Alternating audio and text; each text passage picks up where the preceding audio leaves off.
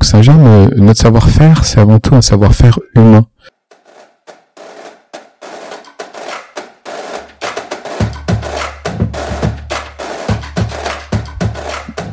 Bonjour à tous, le savoir-faire est bien vivant. Pour ce troisième épisode de Savoir-faire, etc., parole de ceux qui le font, nous recevons Luc Le Sénécal. Je vous le dis tout de suite, il serait trop facile de le définir comme à peu près tout le monde le définirait. Luc Le Sénécal est patron de Saint-James, vous savez, c'est la boîte qui fait la méridienne de Montebourg. Selon moi, après l'avoir interviewé, Luc Le Sénécal est beaucoup plus que ça. Sa vie professionnelle, c'est d'abord un terroir. Et ce terroir, c'est la Normandie. Il a occupé plusieurs postes dans une entreprise qui fleure bon le lait et que tout le monde connaît aujourd'hui, Isigny Sainte-Mère. Quand en 2013 il a souhaité euh, changer de parcours professionnel, il n'est pas allé bien loin puisqu'il est parti prendre la tête de Saint-James. Sa vie professionnelle, c'est la Normandie, mais ce n'est pas que ça. C'est aussi le savoir-faire. Et ce savoir-faire, il le défend par tous les moyens possibles. Conseiller du commerce extérieur de la France, il est aussi président de l'association des entreprises du patrimoine vivant. Je ne ferai pas une liste plus longue, parce qu'en fait, chaque minute de sa vie est consacrée à la défense du savoir-faire, quelle que soit sa casquette. Il est aussi l'avocat d'un Made in France, mais c'est un Made in France qu'il ne va pas placer, lui, sous le signe du seul patriotisme. Son Made in France, il rejoint sa définition du savoir-faire. Et ce Made in France, il se définit donc par le haut du panier, par le produit de qualité. C'est en somme un éloge à la différence.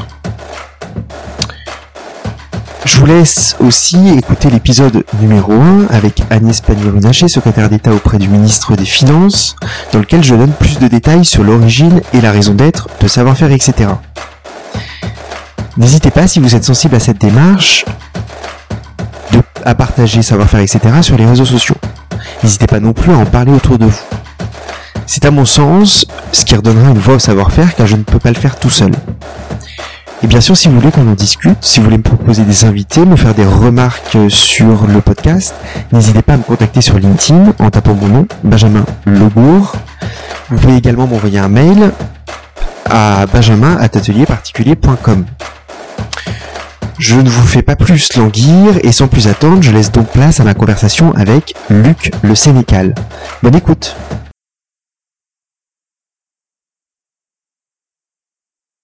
Alors bonjour à tous, je suis en compagnie de Luc Le Sénécal, président euh, de Saint-Jean et président de l'Association des entreprises du patrimoine vivant.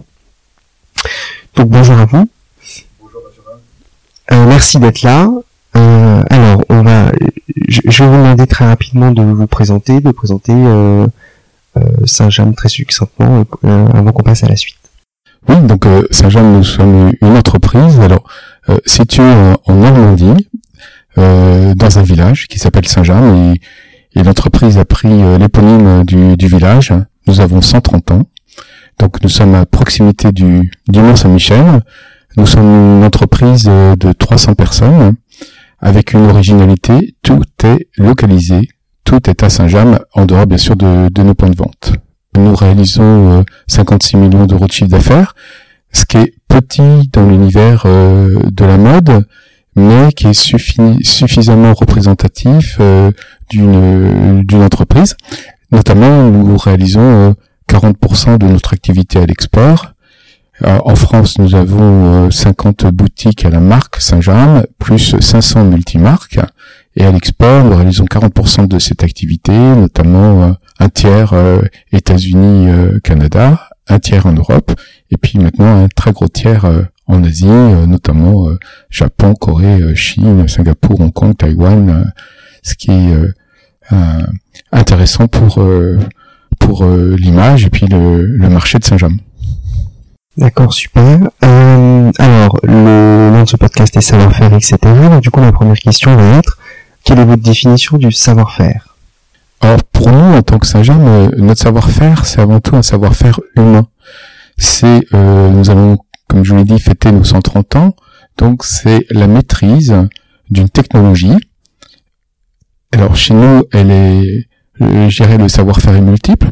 Euh, avant tout dans le dans le tricotage, dans la façon dont nous, tricotons. C'est un savoir-faire. Euh, nous travaillons sur un tricotage en forme qui permet de tricoter une maille très serrée, qui est aussi signe de qualité. Et après, c'est la maîtrise de la confection étape par étape. Je prendrai qu'un exemple. Notre savoir-faire en confection, ça peut être la fixation du col du pull au corps du pull, maille par maille, qu'on appelle le remaillage. Et la personne qui effectue cette opération, les personnes qui effectuent euh, ces opérations à Saint-Jean, euh, ont été formées pendant 18 mois avant d'être euh, pleinement opérationnelles. Et surtout, ce qui est important dans ce savoir-faire, c'est que depuis 130 ans, il a été transmis de génération en génération, et nous avons nous-mêmes, à l'intérieur de l'entreprise, des salariés formés pour former justement à nos savoir-faire. Et c'est ça, pour moi, la définition d'un vrai savoir-faire un savoir-faire rare, un savoir-faire transmissible, et chez nous, un savoir-faire humain.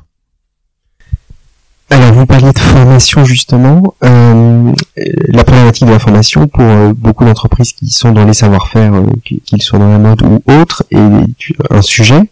Est-ce que vous pouvez nous en dire un tout petit peu plus sur comment ça se passe chez vous? Là, je comprends que vous avez des personnes qui sont affectés à la formation. Je ne sais pas si c'est totalement exact.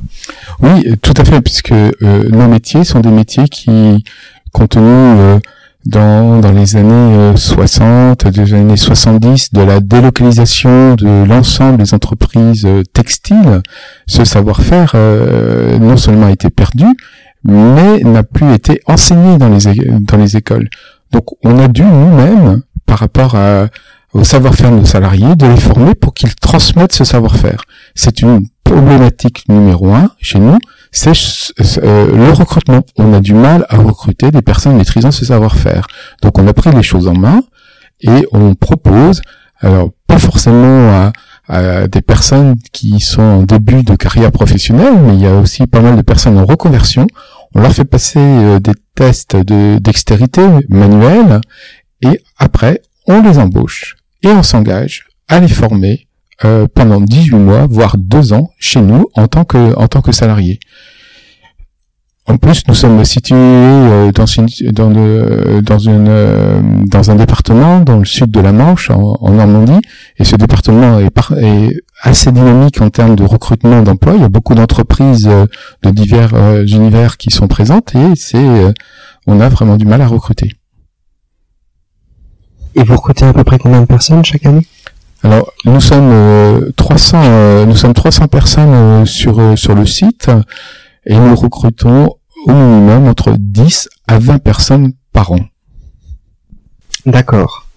Donc c'est pas une paille non plus. Non, parce que nous avons fait le choix de non seulement de ne pas délocaliser, mais euh, d'augmenter nos capacités de production pour faire face à notre croissance d'activité, aussi bien en France qu'à l'export. Vous parliez tout à l'heure de la spécificité du savoir-faire. Est-ce que vous pourriez nous dire qu'est-ce qui fait la spécificité de votre produit phare? La spécificité, euh, on a deux produits phares parce qu'on a deux savoir-faire. On a un premier savoir-faire sur la laine. Donc c'est, on parle de, de fil de laine, on tricote et on confectionne. Donc pour vous donner quelques quelques éléments, pour faire un, pull marin euh, Saint-Jean, il nous faut 21 km de, de fil de, de laine et le pull va passer par 18 opérateurs différents. Il aura fallu 12 jours, 12 à 14 jours pour effectuer ce, pull. Ça, c'est notre premier savoir-faire. Ensuite, c'est la même chose en coton, euh, que ce soit nos, marinières ou tous nos vêtements euh, euh dérivés de, coton. D'accord, très très clair. Saint-Jean est aussi connu pour un certain nombre de collaborations avec d'autres marques. Euh, sans être spécifique sur une marque particulière, quel est, l'esprit que vous avez derrière ça? Qu'est-ce que cela vous apporte de collaborer avec d'autres marques? Notamment, je crois que vous avez collaboré avec le slip français. Euh, enfin, quel est l'échange que vous avez et, pourquoi est-il important pour vous? Moi, je pense que le le, le consommateur, euh, on pourra en parler tout à l'heure, a, changé. Mais ce qui est important, c'est que euh, le consommateur veut, comme c'est toujours été dans, dans l'histoire, qu'on lui raconte une belle histoire. Ce qui a changé, c'est que l'histoire maintenant doit être vraie et vérifiable. Donc quand on a fait le choix euh, dès 2012 euh, de lancer des collaborations pour que la collaboration soit crédible, il faut que ça soit une collaboration entre deux entités, deux entreprises qui partagent les mêmes valeurs. Ça peut être des entreprises qui ont le même label EPV, donc c'est-à-dire une maîtrise et une connaissance d'un savoir-faire euh, d'exception. Je prendrai l'exemple de la Charentaise, l'exemple du pull, puisqu'on a effectué une collaboration euh, avec la, la, Charentaise, avec le tissu rayé de Saint-Jean et leur savoir-faire pour, euh, pour faire la, cette collaboration. Ça peut être aussi une collaboration un peu plus peut-être marketing avec une vision et vous preniez l'exemple du slip français, qui est une entreprise très jeune, très dynamique, qui un jour, ça s'est fait aussi, c'est une histoire de rencontre. C'est euh, la vie est faite de rencontres et j'ai la chance de rencontrer des gens formidables. Et euh, en 2012, j'ai rencontré un, jeune entrepreneur euh, que tout le monde connaît maintenant, Guillaume du slip français, qui lançait sa marque avec vraiment une éthique du 100% français. Et en discutant avec lui, il me dit euh, Luc, ton pull est, sympa, mais il parfois un peu ringard. Euh, moi, j'ai j'ai pas 30 ans, je suis pas sûr que je le porterais. Alors je dis, bah, Guillaume, qu'est-ce que tu ferais euh, dis pas de soi, si tu mettais un petit peu de chevron, si tu mettais euh, un petit peu d'écoudière un peu original, si tu changeais tes boutons toujours marine, ça pourrait donner quelque chose de, de bien. Donc on a réuni nos équipes de style ensemble, parce que c'est un métier, le style, et ça donnait euh, le fruit d'une collaboration qui devait partir sur une collection et qui dure depuis cinq ans à raison de deux collections par an. Et nous allons bientôt fêter nos cinq ans de collaboration. Mais c'est quelque chose euh, euh, qui est intéressant.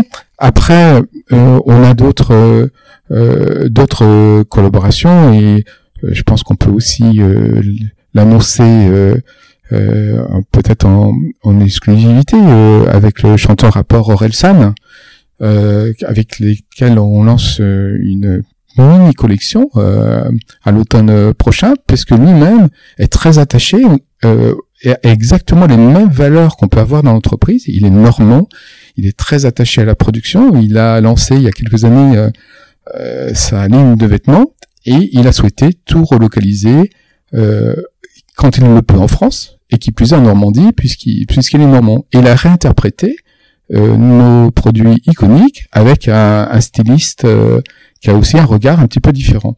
C'est ce type de, de collaboration qu'on essaye euh, de développer. Mais pour qu'elle soit réussie, il faut que ça soit crédible, et pour que ça soit crédible, il faut faire une collaboration avec des entreprises, encore une fois, qui portent les mêmes valeurs, et chez nous, les mêmes valeurs, ce sont surtout des valeurs humaines c'est une bonne transition sur une question que je me suis posée en préparant ce podcast, qui est qu'est-ce qu'est-ce que le fait d'être sur le territoire normand apporte à Saint-James? Qu'est-ce que, enfin, on va parler des EPV tout à l'heure. Les EPV sont très souvent inscrits dans leur territoire. Vous, quelle est votre façon d'être inscrit dans votre territoire et qu'est-ce que ça apporte à votre marque et à votre entreprise? Bah, déjà, euh, l'ancrage euh, régional est important parce que avant de, de conquérir le monde, il faut être fort, euh, il faut être fort euh, chez nous. Et pourquoi je suis très attaché euh, à la Normandie et puis bien sûr à la Bretagne? Parce que Saint-Jean est né d'un vêtement de protection pour les marins pêcheurs. Donc c'est pas une histoire qu'on a racontée, c'est une réalité. Et cette réalité, elle est née en Normandie depuis 130 ans. Nous avons jamais déménagé.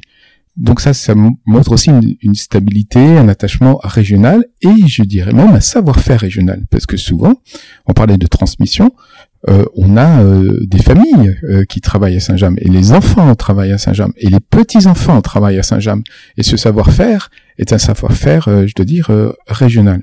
Ce qui manque à ce savoir-faire, c'est, je fais souvent une comparaison puisque je viens du milieu agroalimentaire et j'ai eu la chance de travailler pendant 24 ans dans une belle entreprise qui s'appelle Isini, qui faisait des produits AOC, des produits d'appellation d'origine contrôlée. Maintenant, on dit euh, AOP, euh, appellation d'origine protégée. Et le beurre d'Isini euh, AOP ou la crème d'Isini AOP ne peut être que produite dans le territoire d'Isini. Et je dirais pour le pull et la marinière Saint-James, c'est la même chose. C'est un savoir-faire régional. Voilà, il manque que l'AOC à nos produits.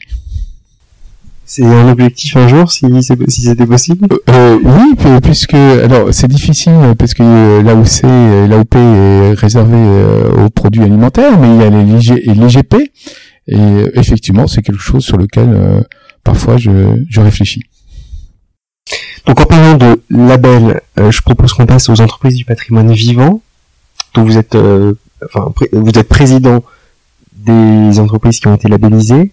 Est-ce que vous pouvez nous rappeler en quelques mots qu'est-ce qu'une entreprise du patrimoine vivant, quelles sont les spécificités qui font qu'elles sont labellisées? Oui, alors, euh, si vous voulez, euh, j'ai le plaisir et l'honneur de, de, présider les entreprises, euh, l'association des entreprises du patrimoine vivant euh, en, en, France. Et je dois dire, j'ai une passion pour ce label. Pourquoi? Parce que label, d'abord, j'adore les initiales entreprise parce qu'on est tous des entrepreneurs, euh, patrimoine parce qu'on détient tous un savoir-faire exemplaire et vivant parce que ce, ce trophée, ce euh, c'est pas un trophée qu'on met euh, sur la cheminée euh, de l'entreprise, c'est on a tous une vision du futur. C'est au fait un label extrêmement vivant et moderne. L'autre euh, intérêt que, que je manifeste à ce label, c'est que ça concerne 1300 entreprises en France de tout secteur d'activité, pas uniquement la mode, mais vous avez l'agroalimentaire, euh, l'art de vivre, euh, bien sûr tous tous les métiers dans la construction, la restauration, etc. Et surtout, ça concerne toutes les régions de France. Il y a une répartition assez équitable des entreprises EPV en France. Enfin, donc pour être, alors c'est compliqué, enfin, on pourrait passer des, heures à définir le label, mais en trois mots, il y a trois grands principes pour être euh, euh, entreprise du patrimoine vivant, je le rappelle, c'est un c'est un label d'État. C'est pas un gadget, c'est pas une euh, labellisation privée, c'est un label d'État qui a fêté l'année dernière ses 10 ans. Donc pour être privé, il y a trois grands critères. Le premier, c'est de détenir un savoir-faire rare, d'exception, et le démontrer. Deux, c'est d'être une entreprise qui a déjà euh, une reconnaissance un historique régional, donc une notoriété régionale. Et le troisième critère, qui pour moi est fondamental, c'est des entreprises souvent qui ont déjà plus de 50 ans pour illustrer qu'il y a déjà eu une transmission de savoir-faire d'une génération en génération. C'est pas non seulement qu'une transmission capitalistique, c'est une transmission d'un savoir-faire. Voilà. Et euh, c'est un label unique au monde qui s'est peut-être un peu inspiré euh, d'un label euh, japonais, mais ce label EPV concerne plus les entrepreneurs et les entreprises euh, que des, faits historiques ou voilà, on est tourné vers l'avenir. Justement, je souhaitais vous interroger sur le fait s'il y avait des équivalents ou non sur ce label. Donc on a la réponse. À l'inverse, Saint-James est fortement implanté à l'étranger. Quelle est la valeur du label euh, en tant que président de l'association des EPV Quel est votre regard là-dessus? Quelle est la valeur du label à l'international et qu'est-ce qu'il apporte à une entreprise française euh, à l'étranger? Je vais vous prendre un, exemple très concret. Nous partons euh, tous, nous sommes une quinzaine d'entreprises du patrimoine vivant, EPV, à partir la première semaine de septembre à New York, puisque c'est la première French Fashion Week avec tout un petit village dédié aux entreprises du patrimoine vivant. Et je peux vous témoigner que quelques mois avant notre départ, l'intérêt euh, des médias américains sur le savoir-faire euh, français, traduit par, par les EPV. Donc on va démontrer que à travers ce label, on, on, on produit on fabrique des produits d'exception. J'ai pas dit forcément des produits du luxe, j'ai dit des produits d'exception par leur qualité. Et ça, ça intéresse euh, de, plus en plus euh, euh, l'étranger. Et l'exemple de New York, et on n'a eu aucun mal à, convaincre la presse de nous rencontrer. Même trois mois avant, j'ai déjà pas mal d'interviews uniquement sur le savoir-faire. C'est pas de dire qu'une marque est meilleure que l'autre, que le pull est meilleur qu'un autre, ou non. C'est quel est votre savoir-faire, comment vous l'avez fait, comment c'est transmis? Et c'est l'intérêt euh, de, de, ce label. Parce que pour moi, si vous voulez, vendre à l'export, c'est vendre une différence. Alors ça peut être, il y a multiples différences. Ça peut être des différences en termes de prix. On peut faire du dumping, mais ça c'est pas intéressant. Euh, le label EPV, c'est une différence par le savoir-faire qui se traduit par un produit de qualité supérieure. Voilà, c'est ça le, PV. Donc l'illustration du déplacement à New York, euh, Nicolas Dufault de GDP France dirait en note, euh, donc à 15, euh, et, peut être une illustration de, de, synergie dans les EPV. Est-ce que vous voyez d'autres façons euh, par lesquels les entreprises du patrimoine vivant peuvent travailler ensemble? Est-ce que, euh, par exemple, sur des produits euh, co-brandés ou je ne sais quoi? Oui, absolument. Euh, J'aime bien cette, cette, expression, si maintenant euh, elle a été la première personne à l'avoir utilisée, c'est Edith Cresson quand elle était ministre du Commerce extérieur en disant il faut chasser en meute. les, les Allemands, les Italiens le font très bien nous, en France, on est toujours un petit peu individualiste, on regarde pas euh, ce que fait ce que fait le voisin. J'ai euh, un autre témoignage dans le cadre de, des EPV. Nous avons euh, réalisé, notamment en Normandie, avec l'aide de, de, de, la région, des mini-films de 45 secondes sur avec le même réalisateur, la même prise de vue, la même ambiance, non pas sur le produit, mais sur le savoir-faire de l'entreprise.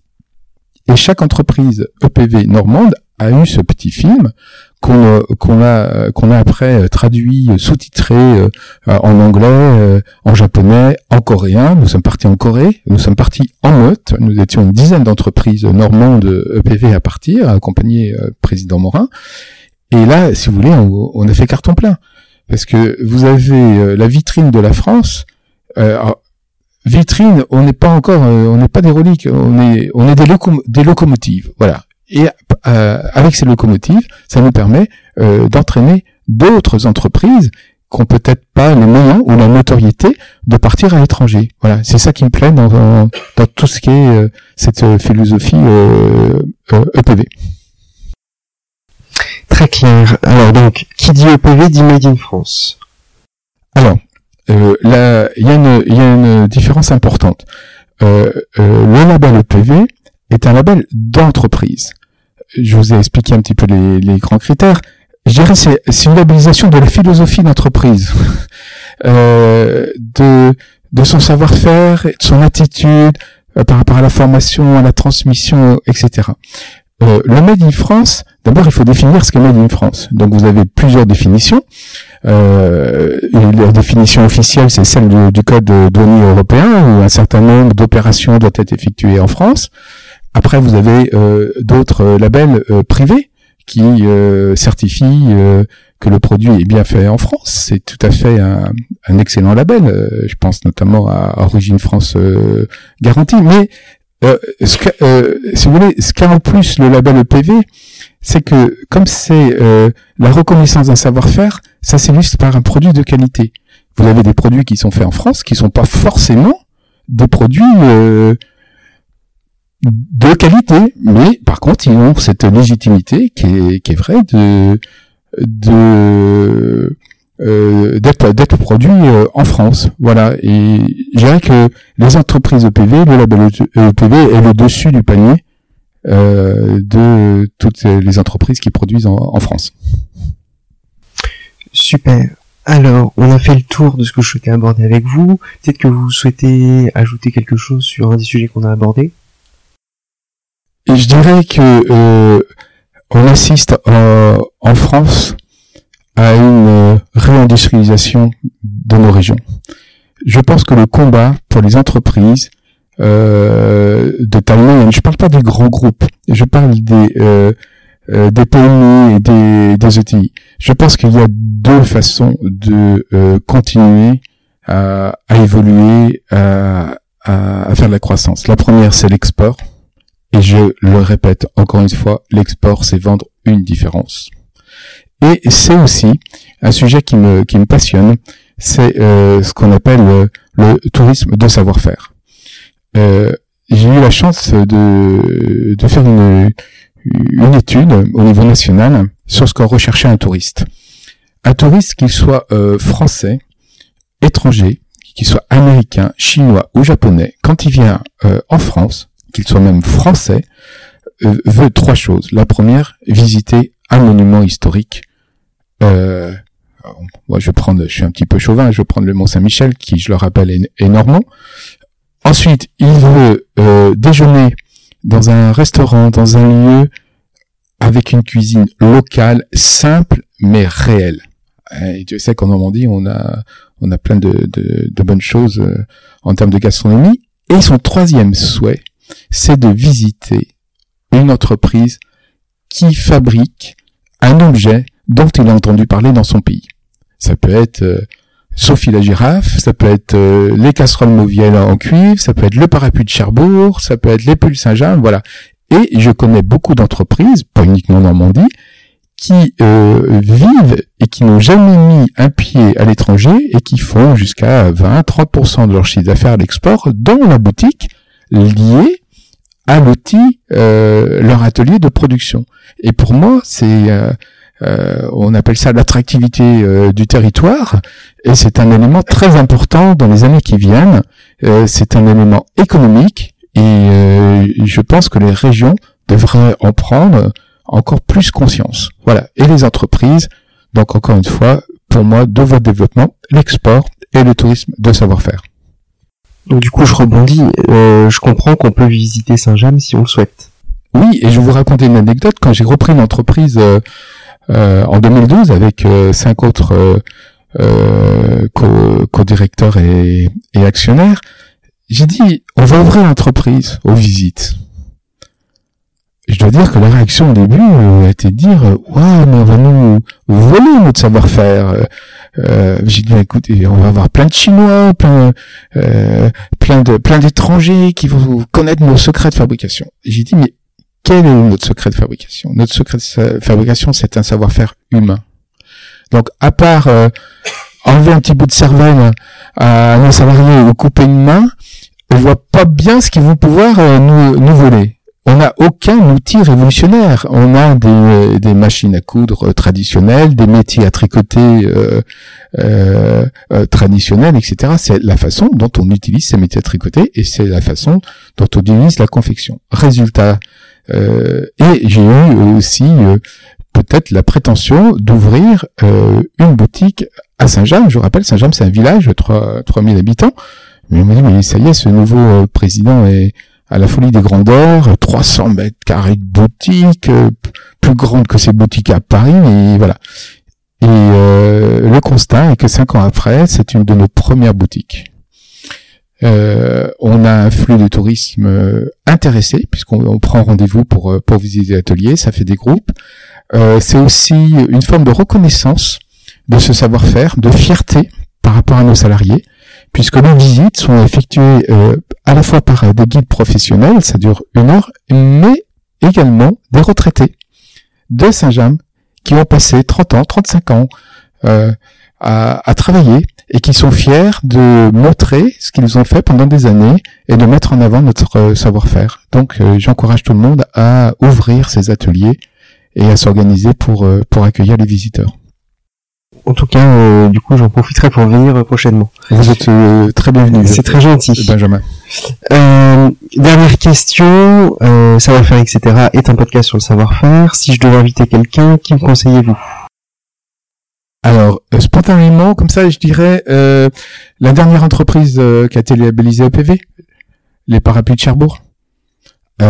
surtout, c'est un excellent exemple, puisque c'est la deuxième génération, et c'est le père du, du repreneur, enfin, du, de son successeur et son fils. c'est un garçon formidable qui a une vision moderne, mais qui est né aussi dans l'entreprise. Donc il a cette vision moderne et ce savoir-faire euh, extraordinaire euh, qu'ont euh, les parapluies de Cherbourg, qui sont faits bien sûr à Cherbourg et qui sont 100% français. J'espère que cet épisode de Savoir-faire, etc., parole de ceux qui le font, vous a plu. Si oui, je vous laisse mettre une note 5 étoiles sur iTunes ou sur votre plateforme d'écoute si ce n'est pas celle-ci. Merci beaucoup à mon invité de s'être prêté au jeu. Merci à vous d'avoir pris le temps de nous écouter. N'hésitez pas à me contacter, comme je le disais en introduction, sur LinkedIn euh, ou par mail benjamin.atelierparticulier.com. Et j'aurai plaisir à vous retrouver avec un nouvel invité dans 15 jours pour un nouvel épisode. À très vite